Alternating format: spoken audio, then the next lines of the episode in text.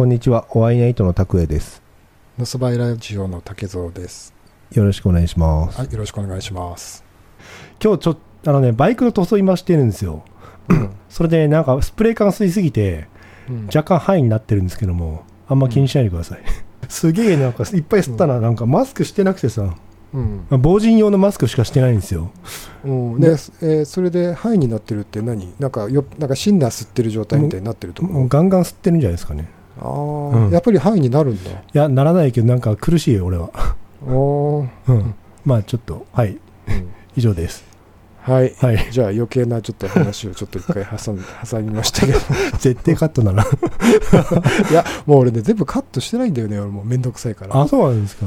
うんあらなんかこの間あのうちの家族の声が入ってたやつも、ええもう最初聞いてあのカットしようかなもう切ろうかなと思ったんだけど、まあ、ええめんどくさいからいいかなと思って ひどい。そうそうそう。まあそんな感じでちょっと今日もバイクのええ。話しますか、あ、はいはい、ぜひぜひ。うん。ちょっと乗れてないしね、最近。あ乗れてないんだ。あの、いや、全部外したんですよ。と、あの、フェンダーそとタンク全部外して、うん。今、もう全塗装してて、えー。ちょっとま自分で、自分で、うん。あの、自分の家のガレージあるんですけども、うんもう6畳以下の、6畳ん？より狭いガレージか。パンパンなんですけど、うん。でそこでしてて、で、そこでスプレー缶振ってるもんだから、うん。まあ苦しくて、ううん。塗装は経験ないから全然わかんないなすごいっすよ。うん。やばい、本当あれはお店に頼んでもいいくらいの。そうそう。ん。まあでもやる人は結構やるよねやるけど、ね、どうなんですかね、みんな歯抜けてんじゃないかな、シンナー吸って。そっか。まあじゃあ最近乗れてない。乗れてないし、そうです。あとオートバックスのそのスプレー缶を全部買い占めたんですよ。うん。そうですか。あれ。ふーんと終わった。うん。いやなんかいや大変だなと思って。まあ楽しいですけどね、それなりに。ああやっぱり楽しいんだねやっぱそういうのも、ね、なんかね、その色色染める以外に、その、まず何色にしようかなって話になるじゃないですか。うん。で、これとこれの色の組み合わせがなんかいけてないみたいな感じで、うん。まあいろいろ調べるんですけど、そうすると分かんなくなって、うん。なんか色の相対表みたいなやつ、あの円グラフみたいなやつ。うん。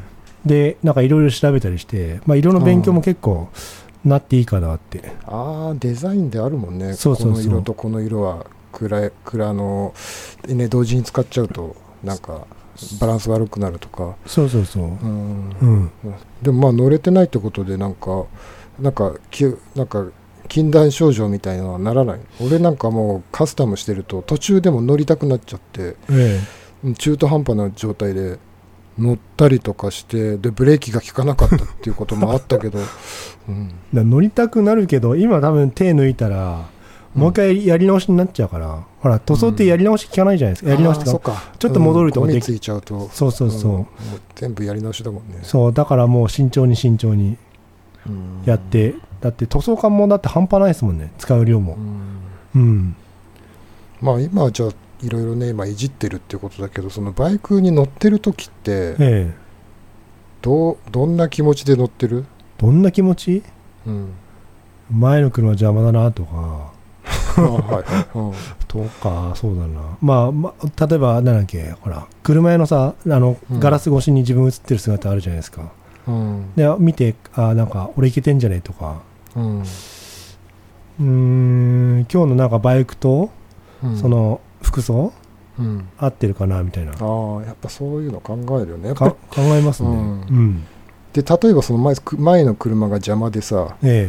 うん、まあ普通に追い抜かしたらさえ、えその追い越したその追い抜かした車がさ怒って突然なんかああの煽られたりとかえ、ええ。そういう時ってどうする？自分は、あえてゆっくり走るかな。ああ俺と一緒だそれそうそう。だって、しかもあと後ろ見えないんですよ、自分の、その、サイドミラーっていうか、ハンドルにつけてるミラーが。うんまあ、ほとんどミラーの意味ないんですけども、うんだから、ゆっくり走って、相手が煽ってんの全然気づかずに、うん。で、あんまり近いと、ほら、振り向くと、もうすぐ車いるじゃないですか。うん。それ振り向いて、なんだろう、ちょっとアクセル緩めてみたいな。あ あまあおあまあまああのわわざとゆっくり走ってるのが分かるぐらいなそうそうそう。感じってこと？それとも止ま止まるってこと？まあ、止ま止まりはしないけど、あんまり煽ってきたら、まあ、急にほら、アクセル戻すと、エンジンブレーキみたいなかかるじゃないですか、バイクって。うん。まあ、それは危ないもんね、うん。でちょっと、そうすると相手の車はすげえ車間取りますね。とかか。ね、それもちょっとバイクだとね、ちょっとむき出しだし、そうそう。あのほどほどにっていう、まあでも最近減ってるよね、多分ね、煽ってくる。なんか、煽ってくる車は、うん、アホな車ばっかっすね、最近は。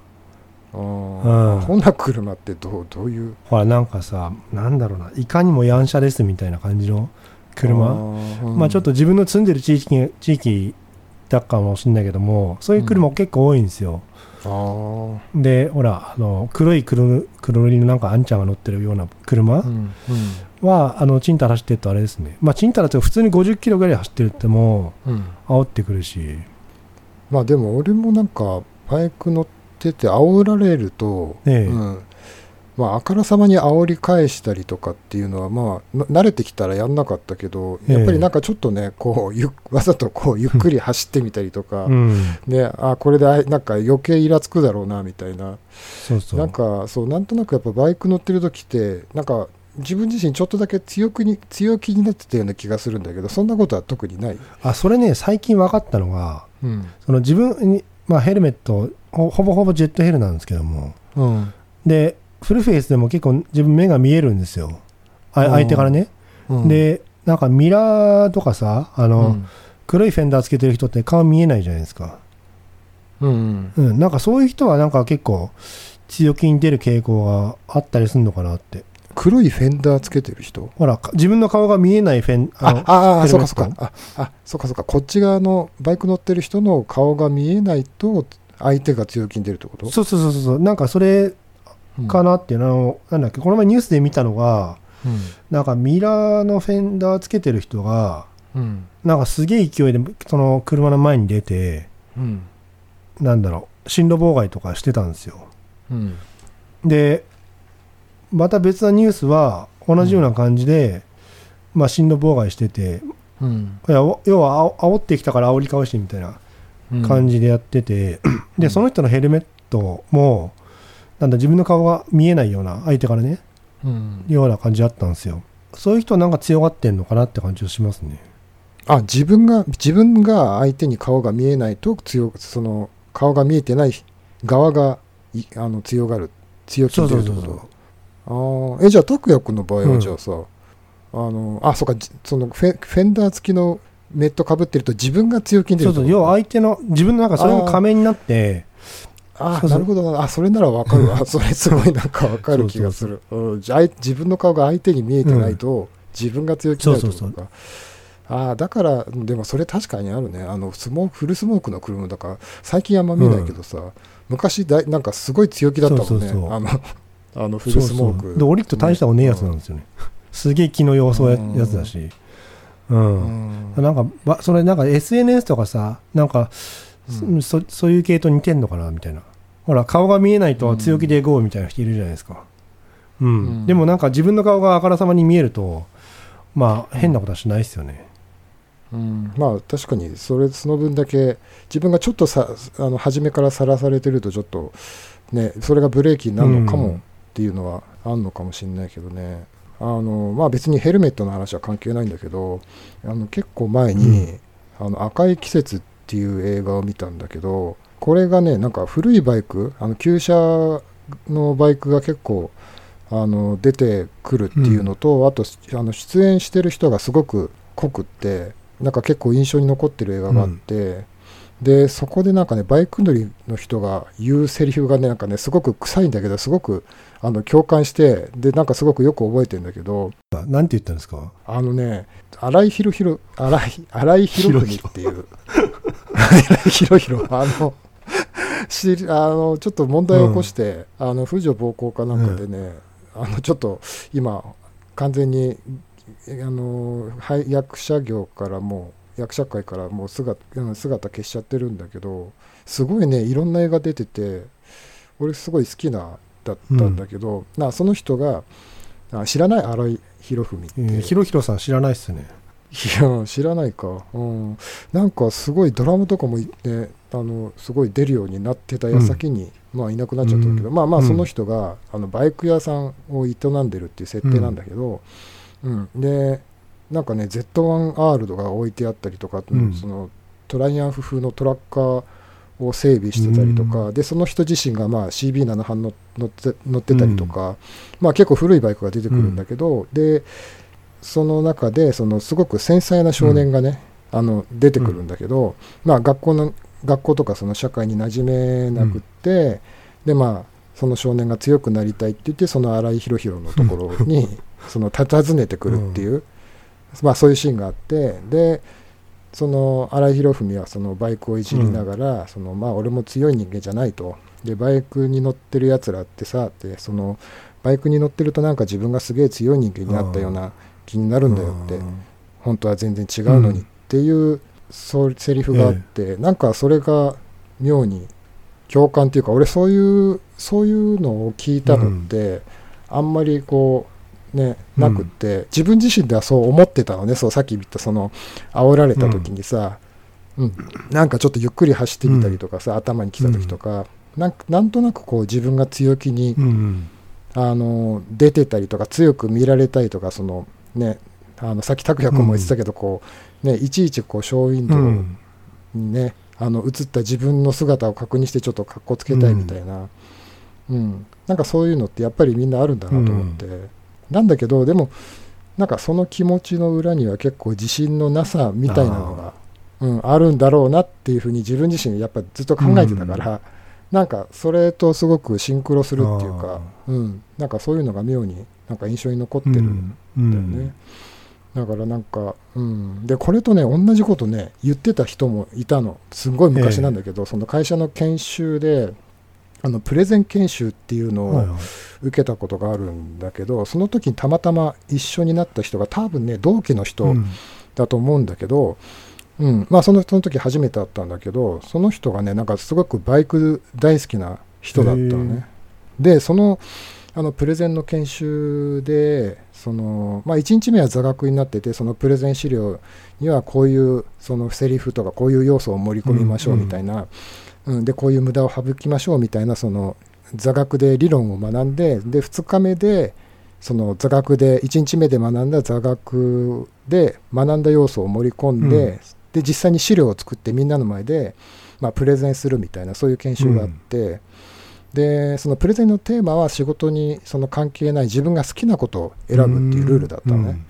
うん。でその時ね10人ぐらいの受講者の人たちがいてでみんながまあそれぞれみんな自分のまあ多分みんな趣味のことだったと思うんだけど、その好きなテーマを選ぶ中でその人はあのバイクをテーマにしてたんだよね。うん。でその人もやっぱりプレゼンのそうプレゼンの冒頭でそのうん。僕はバイクが趣味でその乗るのもいじるのも大好きですと。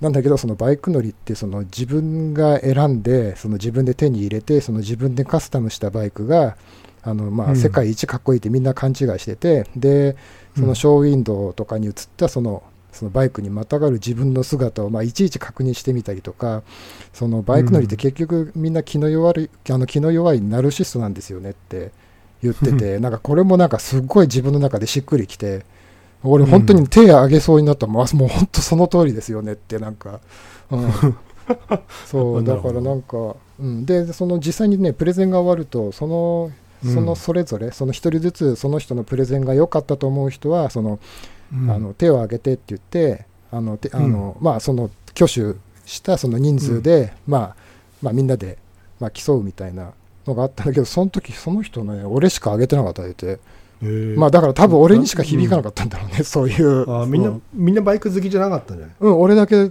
多分あ分かんない。他の人がねどんな趣味だったのかちょっと分かんないけどとにかくなんか俺はすごいその人のプレゼンがすごい心にそう刺さったんだけどそうそううそう、ーん。ナルシストか。なんかすごい分かる気がするんだけどそれ。わかるけど、うんそうっすね。たし確かにバイク乗ってるとかっこいいみたいなうん。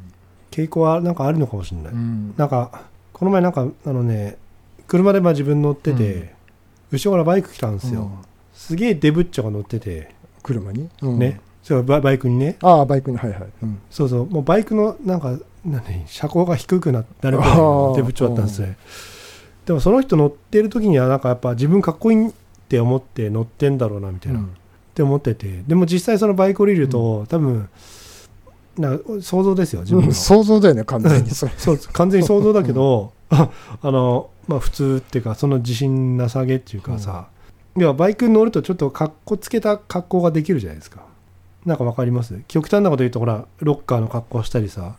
なんかロカビリーのいや別にそれは普通に歩いてても別に格好つけた格好はできるじゃんいやでもほらバイクに乗るとちょっと格好つけた格好ができる。なああそっかスキなんかわかります？ースキーヤーがうん。そのスキーっぽい格好ができあでもそんなそれと違うか。あ違う違う、うん。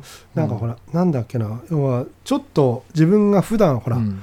だって例えば電車に乗ってさ、しないような格好をバイクのに乗ってる時だとできるみたいな、あーうん、まあ革ジャンが着れるとかそのぐらい？そうそうた例えばね、うん。まあ例えばそう革ジャンが着れるとか革パンが履けるとか、まあ、あとエンジニアブーツ履いてとか、なんかふでも電車に乗ってる人ってエンジニアブーツ履いて革パン履いてみたいな人って、まあ、ほとんど見ないですよね、うん。でなんかあの、まあ、一応ライダースーツはあのライダージャケットか。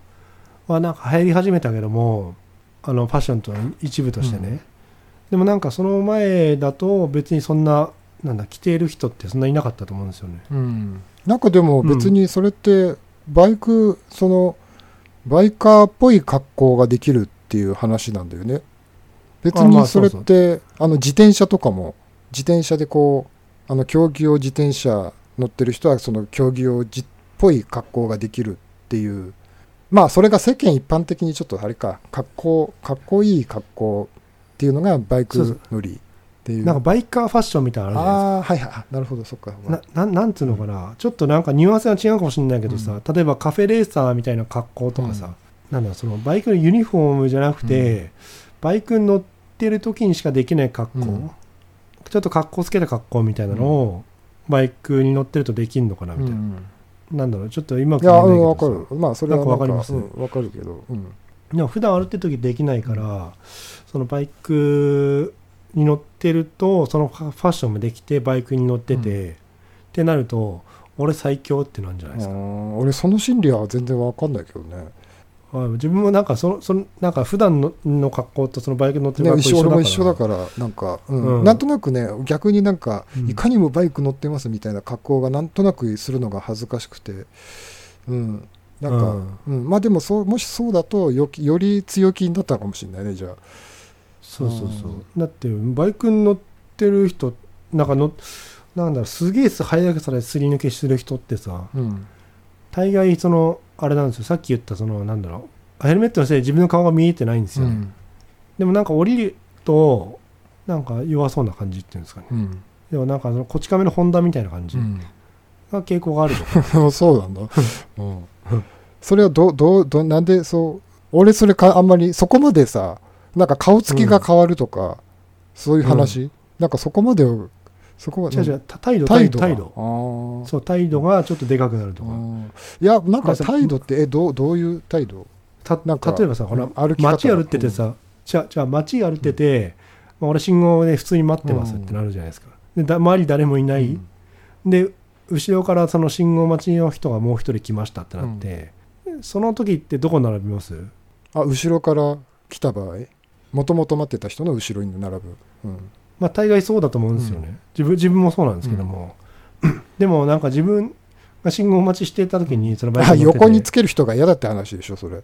そうそう。いや結局真横にいたんですよ、真横にいてうん。ずっとこっち見てんですよ、うん。こっち見てんだ。いやこで強気になったわけじゃないけども、じゃあ違う、じゃあなんか関係ないじゃん、あんまり。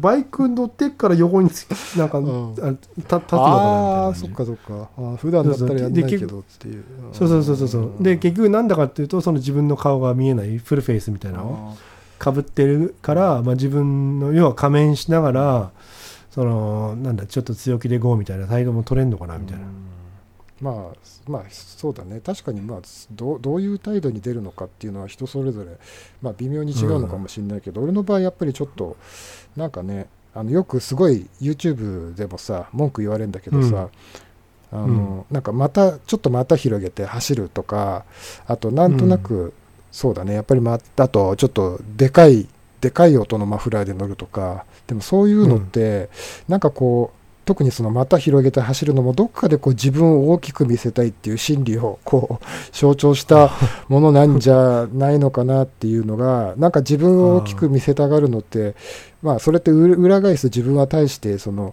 大きくない自覚の裏付けみたいな。なんかこの感覚ちょっと少し分かりづらいかもしれないんだけど、うん、なんかね、うん。あのね、俺、ちょっとまた映画の話で恐縮なんだけど、俺、昔ね、モハメド・アリのドキュメンタリー映画っていうのを見たことがあって、その中でね、あの対戦相手のあのジョージ・フォアマンが、その負けた試合の後にね、あ、そう、モハメド・アリとジョージ・フォアマンが、その伝説のあの、えっと、ザイールの戦いを終えて、ジョージ・フォアマンがまあ負けて、で、試合の後にジョージ・フォアマンが、その、何人かの人その人たちと談笑しているシーンがあってで音自体は、ええあの無音で、まあ、そこにバックにナレナレーションがあの入ってたんだけどなんかね、ええすごくそのジョージ・フォアマンがニコニコしてて、まあ、穏やかなシーンだったんだけどそのナレーションの人が、そのまあ、このシーンはその負けた直後だったんだけどその彼はすごくそのジョージ・フォアマンがねすごく謙虚でそのあの穏やかに振る舞ってたと。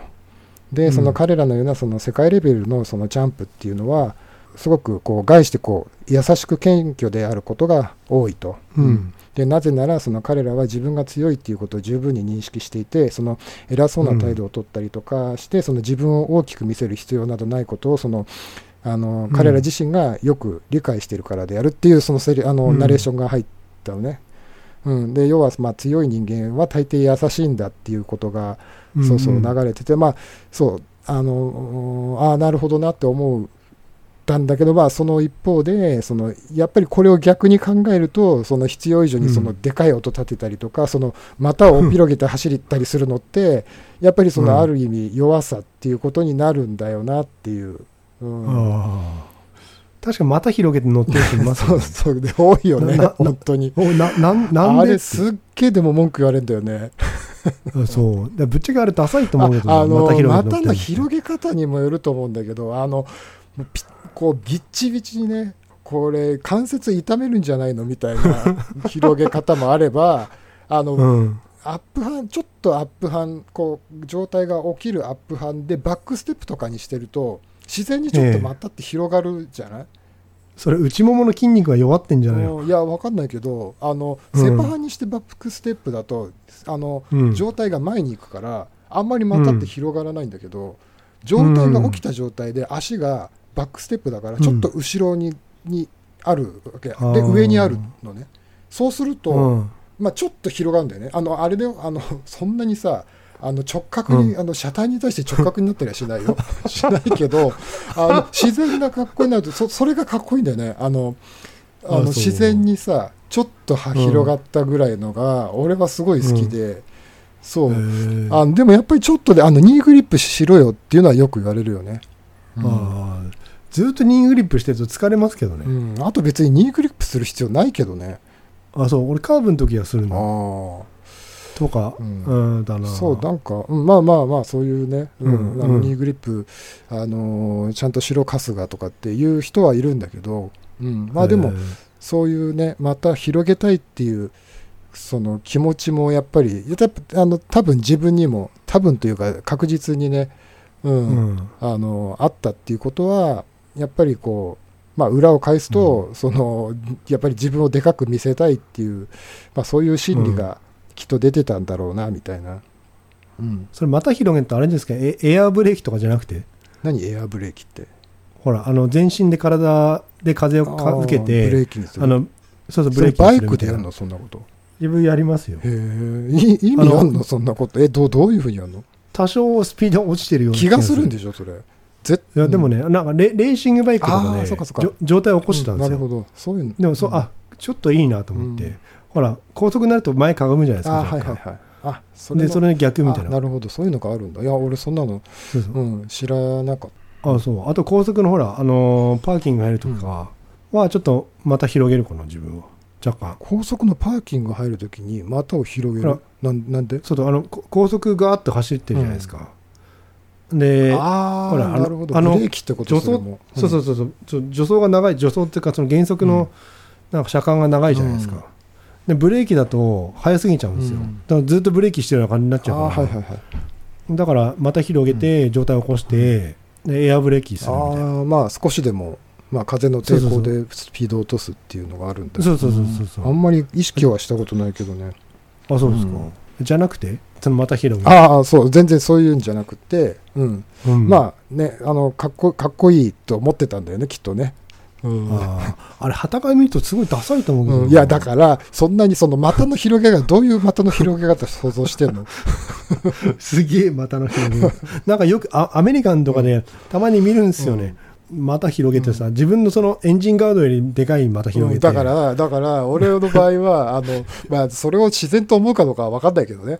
うん。うん。あのそんな足が痛くなるような的の広げ方はしてないけどね、うん、バックステップこうあのバックステップ股広げ。ちょっとだけこう広がるっていう。わかんないけど。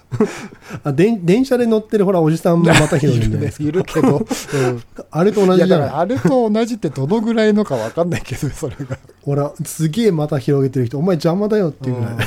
でもあれもなんか自分を大きせ大きく見せようみたいな感じもするんですよね。昔だからそれと似てんのかな？確うん。だからそういうのってやっぱりそういう、うん、あの肩でね風切って歩いたりとか、うん。いるんすか今？あーねでもね今俺昔会社に来れなくなった人がいて、うん。あの隣の部署の人だったんだけどまあううつ病というか、うんうん。あのしあのプラズマテレビやってた時か。だからすごいひどかったんだよね、いろんな職場がもういろんなし、ううんんうんすごいまああのまあ繁繁忙期繁忙期というか、うん、あのいろんな開発モデルが重なって忙しい時に一人まあ体調精神的にやっぱりこう、まあ、うつみたいになってずっと来なかった時が、もう1年近くもう休職しててで久々に来たの見たんだけど時えに肩で風切って歩いてたのねその人。どどどうした？いやだから多分俺は全然元気なんだっていうのを全身で表現してその人もともとすごく強気の人だったのね。あそうそうそう。すごく強い強気でこういろんなことをこうガンガン言うタイプの人うん。だったんだけど、うんそういう人なんだけど、そう。あのうんそのし多分そういうそういう弱みを見せたくないっていうことだったんだなってその時は俺はそう思った、へうん。ーあでもい会社にもいるな。その、まあ、会会社のネ話拓也君の。これこれややめよう。いやなんか強気な人がいるあん。やめんじゃないの？いややめるやめるやめるけども。ほらあの強なんかそれと似てんなとう思って、ん。強気の人がいたの、そうそう強気な人がいてなんかその人結構やっぱり人間的には弱い感じがして、うなんかその今のその武藤さんのなんだっけ肩で風切ってる人、うん。となんか似てんなと思って今シンクロして、うんだからやっぱりね、そういうのって、うん、こう大きい声を張り上げたりとかこの高圧的な態度を取ったりとか、うん。うん。そういうのってね若い頃はそういうの人が強いんだって思ってたけどでも今考えるとね、そう同じなんか、うん、そういうねやっぱり強さうん。ではなくて、弱さの裏返しみたいなそうっすね。ん。実際そういう心理学的にもねそういう、うん。あの見方がやっぱり今は主流みたいでね、うん。ああそれ確かになんかそれ負け犬の遠吠えみたいな感じですね。負け犬の遠吠えっていうかああまあそっかある意味そうだよねちっちゃい犬ほどよく吠えるじゃああないですかそうそうそうそう、うんなんかそれとなんか似てんな、うん、だから、うん。特にねあのだから俺直感で走るのも俺は直感の音好きだからっていうのはあるけどでも、うん。嫌いな人から見るとあのなんかダッセーなっていう気持ちもわかるよね。なんとなくあのでっけえ音出して生きがってるみたいな、うんうん。それもなんかねこうわざわざさ大きな声出す必要もないのになんかすっげえでかい声出してなんかねうん、なんかわかる？それなんかね、あのー友達と2人で、その原宿のちょっと裏の方を走ってたんですよ、で、まあ、迷っちゃって入っちゃったんだけども、俺は別にその時あのノノーマルのに近い音だったからよかったけど、そいつなんかほほぼほぼド直感だったんですよ、そうしたらなんかはその原宿の歩行者の人から白い目で見られて、うん。なんかダッサーみたいな感じの、っていう空気を感じた、だからそれはね、うん。しょうがないよねもうあの、うん。そういう周りを巻き込むことをしてるっていうことはもう俺うん。あの音だけはもうまあ文句言われてもしょうがないかなってあの股広げるとかさヘルメットがどうのこうのとかさあと短パンがどうのこうなんてそんなの言われる必要全くないけどさ音だけはちょっとあすいませんって やっぱそうなるなる。いや音はね気にする本当に、あの自分だって近くで今の家家の前でかけないですもん、バイク。うんあのエンジンそこもねだったらお前うん。家の、お前あれじゃん家の近所の目気にしてるだけじゃねえかよって言われたことがあって結局え？いやいやだからそのエンジンをかけるときに家の近所から押してって、うん。離れたとこまで押してって100メートル先の家の迷惑をかけるわけじゃない？100メートルだけその、迷惑を逃れるかもしれないんだけど、うん結局うん。100メートル先で同じことするんだから、お前結局近所の人に白い目で見られたくないっていうそのねエゴじゃんっていううん。のも言われるよね結局それって。僕は気を使ってるんですって結局それって前近所から文句言われたくないからっていううん。ただの自己満足じゃんっていう。それもねすごいああもう本当おっしゃる通りですって感じだよねなななんかその人恨みがあるんですかね？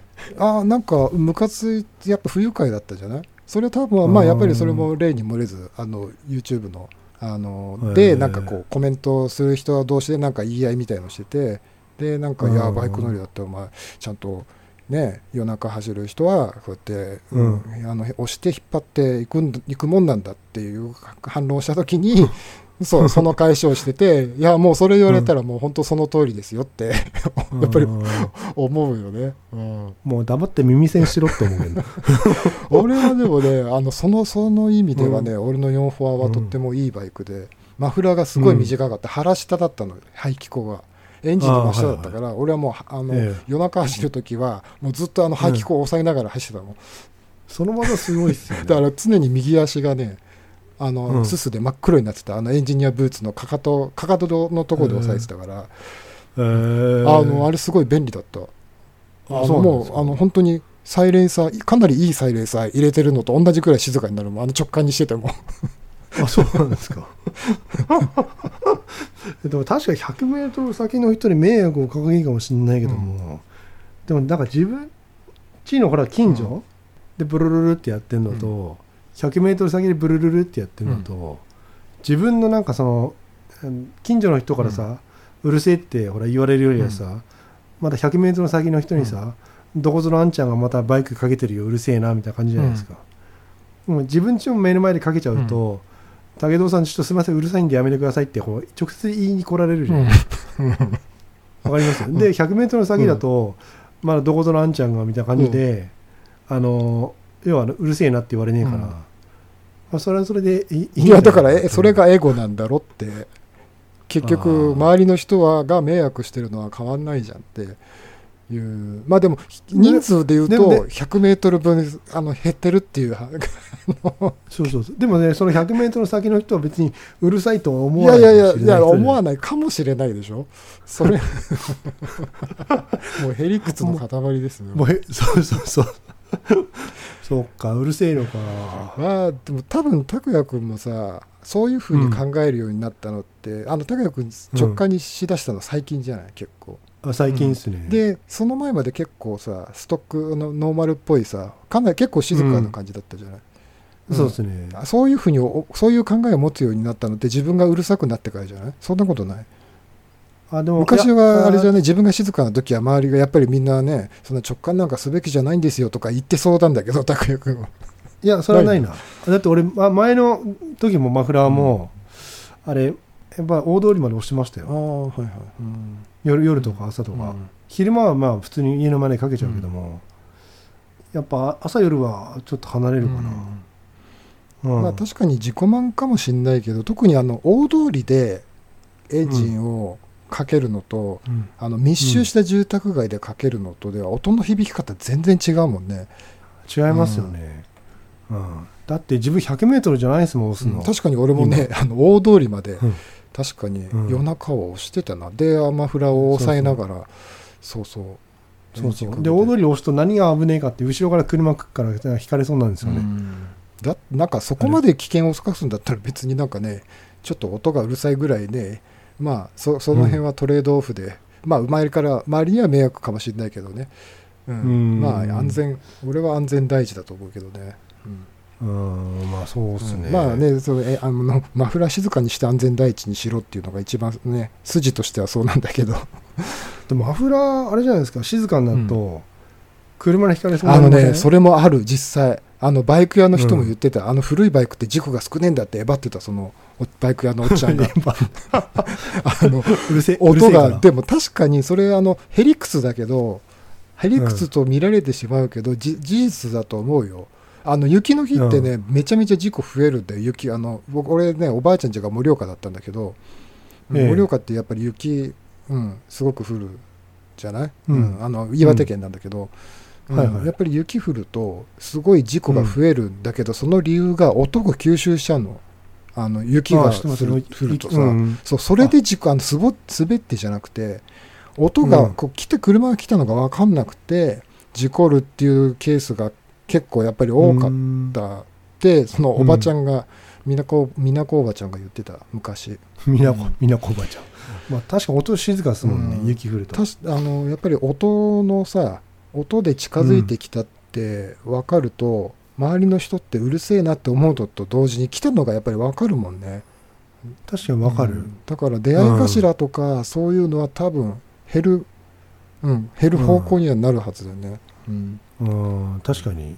まあそまあむしやっぱり嫌いな人にとっちゃまあただうるせえだけなんだろうけど、そうそうそう、うん、まあでもあれだよね、うん。あのまあ60年代とかのバイクだとさ騒音規制がね、あの今のバイクと全然その基準がね適用される基準が全然違うからさ、あのそうっすね。ね平気なケースもね多々ありますけどね、まあ確かに、うん。まあ、一概に違反かっていうと違反じゃないし、うん、そうね、うん。うん。あのそうそうあそこら辺もねぼやけてあのすごいさあの、うん。ぼやけてるよね基準が。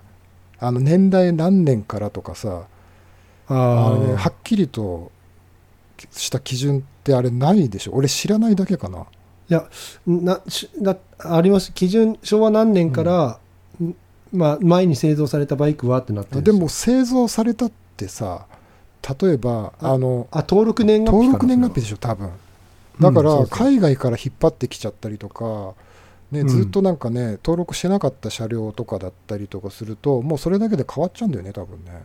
あそうっすね、そうそうそう。だから海外から引っ張ってきたバイクは新規登録になるから、う確かねあの新車今のうん。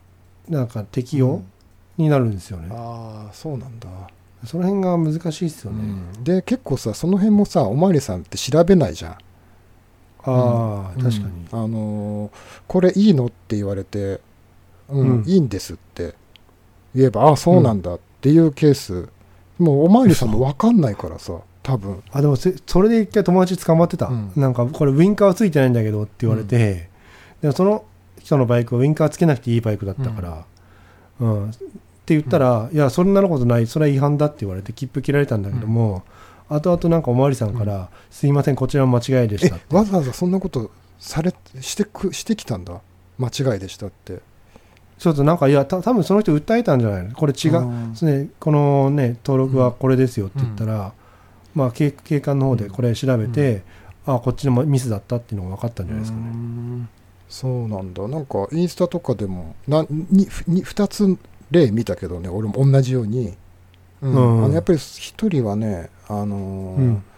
俺拓也君も多分フォローしてる人で知ってると思うんだけど、うん。えっとねアリアリスト Q ってうん。ID 名が分かんないか、なんか ID, ID と顔まあがよく確かにね。インスんですよ。タって分かんないよね、うんまああの なんかねあの美容室やってる人でななんかあのナックルヘッドがなんか乗ってる人がいてその人のもうねもう全然ついてないの。保安部品が、うん、もう根こそぎあライトだけ？そうそうそう、ね、根こそぎ取られててすっごいかっこいいのそれが。もうすっきりしてて、でやっぱり、うん。この間おまわりさんに止められてで、うん。実際それは、うん。あのまあ、合法的にやってるカスタムで、で、うん。おまわりさんに、うん、呼び止められて「え何これ何もついてないじゃん」ってなるじゃん。でいえいいいんですかこれって言われて「うん、うん。あいいんですよ」って一言だけ言って「うん。ああそうですか」みたいな。え終わり？なんかすぐ答えられるように自分なるべくしてますけどね、うん。そのなんかなんか例えばミミラーか、の右と左だっけな右側だっけな、どっちかがだけつければいいんですよ、本当は、本当はっていうかまああの自分のバイクのやつは、でもそれはなんかほら今のバイクで言うと違反だから、でもこれこのバイクは製造何年だから、あ登録何年だから大丈夫なんですよっていうふうに、まあ、言えるようにしてはいはい。話がだんだんまたちょっとあの変わってきたけど なんかそんな感じだよね、うん、まあでもあれですよね。なんかオラオラ系で乗ってる人って、なんかぶっちゃけダサいと思うんだよね。うん、そのまあ俺俺の主観主観ですけどね。うんあの分かる分かる。あのうん、うん。ねその威嚇あからさまに威嚇をして走るってことでしょ？周りを。そうそうそうそう。確かにそれはうんダサいよね。うんだ威嚇するんだったらちゃんと威嚇して、もう全部信号無視してもうな赤でもいいから突っ込むぐらいのい勢いでいってほしいですよねうん、なんかその理屈も分かんないけどまあそれぐらいの覚悟を持ってやれってことでしょ？やるんだったら。なんか中途半端にやってあのいいとこ取りしてねなんか警察来たらおとなしくするとかそういうことするんだと。あそういうこと。そうそうそう。ん。あやるんだったらもうとことんね、うん。もうエンジン壊れるぐらいまでガンガンやって回して、うん。あの俺はそういうやつなんだぜってアピールしてほしいね、うんまあそのねほぼ直感で得意げに走ってるやつも威嚇周りを威嚇しながら走ってるように見られるけどね、うん。威嚇してんのかないやだからそれはさ見た人が決めることだからさ。あそうだから、いや僕は威嚇してませんよっていうのはやっぱりそそういうのが俺だちょっとあのあの、うん。あ分かる、うんこうな筋が通ってないっていうこう俺は自由にやるんだって言ってで俺はだから自分がやりたいようにやるんだって言いながらその周りの人から「いやそれうるさいよ」って言われた時にこう自己弁護というか「いやでもこれは周りに迷惑をかけないように注意してやってるんです」ってだから僕はいいんですっていうことじゃん。あのうん。自己弁護って。どういう言葉であれ。うん、だからそうそういうことをしだすとさなんかあのなんかね、うんなんか自由にやるんだっていうことの意味がかなり薄れてくる気がする、ううん。んそうそうですね、まあなかなか難しいからまあ難しいんだろうけど、ね、難しいですね、うん。まああと何年なんで我慢してくださいですよね。うんああその古いバイクもう走れなくなるからって話？